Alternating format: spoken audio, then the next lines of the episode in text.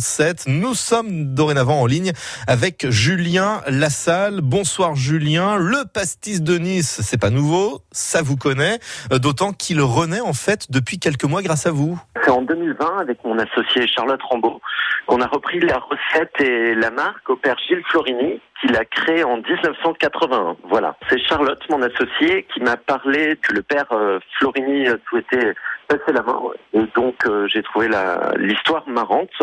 Et puis après, euh, ça a été une belle rencontre donc avec ce, ce prêtre et il nous a donné la main pour pour reprendre l'activité. Et c'est donc cet homme d'église hein, qui vous a transmis sa recette, on l'a bien compris, et sa méthode de fabrication en circuit court. Là, on est sur une fabrication artisanale à base de macération de plantes.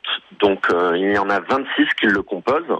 On est sur sur des plantes majoritairement d'Alpes de Haute-Provence et sur les épices on est plutôt euh, sur euh, des épices turques et asiatiques. Mais l'idée est de faire le au plus local possible. Donc voilà, on a repris l'année passée l'activité l'idée c'est de pourquoi pas faire nous-mêmes nos propres plantes pour que le circuit soit le plus court possible, donc dans les Alpes-Maritimes. Le process, c'est une distillerie partenaire qui fabrique le début de la recette et nous, on fait l'assemblage et les dernières macérations euh, chez nous, euh, aux trois rues. Ouais. Et donc après Utel, on a bien compris que le pastis de Nice se fait désormais dans le quartier du port, mais il est vendu dans de nombreuses boutiques, des caves, des restaurants de Nice, mais aussi de l'ensemble du département des Alpes-Maritimes. Pour le goût, c'est plus réglissé, canisé, mais concernant la bouteille, Julien, dites-nous en deux mots, qu'est-ce qu'il y a sur l'étiquette?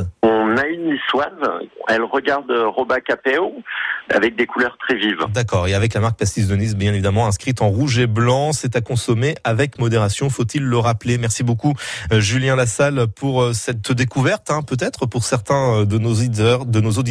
J'ai pas consommé avant de vous parler, promis juré, mais c'est surtout quand je regarde le programme qui nous attend demain, et là je me dis qu'on est quand même une belle bande d'alcoolos sur France Bleu Azur, puisque nous parlerons de bière demain, mais la bière du comté en canette, est-ce que c'est plus écolo? On répondra à cette demain, 8h-5, avec Nicolas Mérou.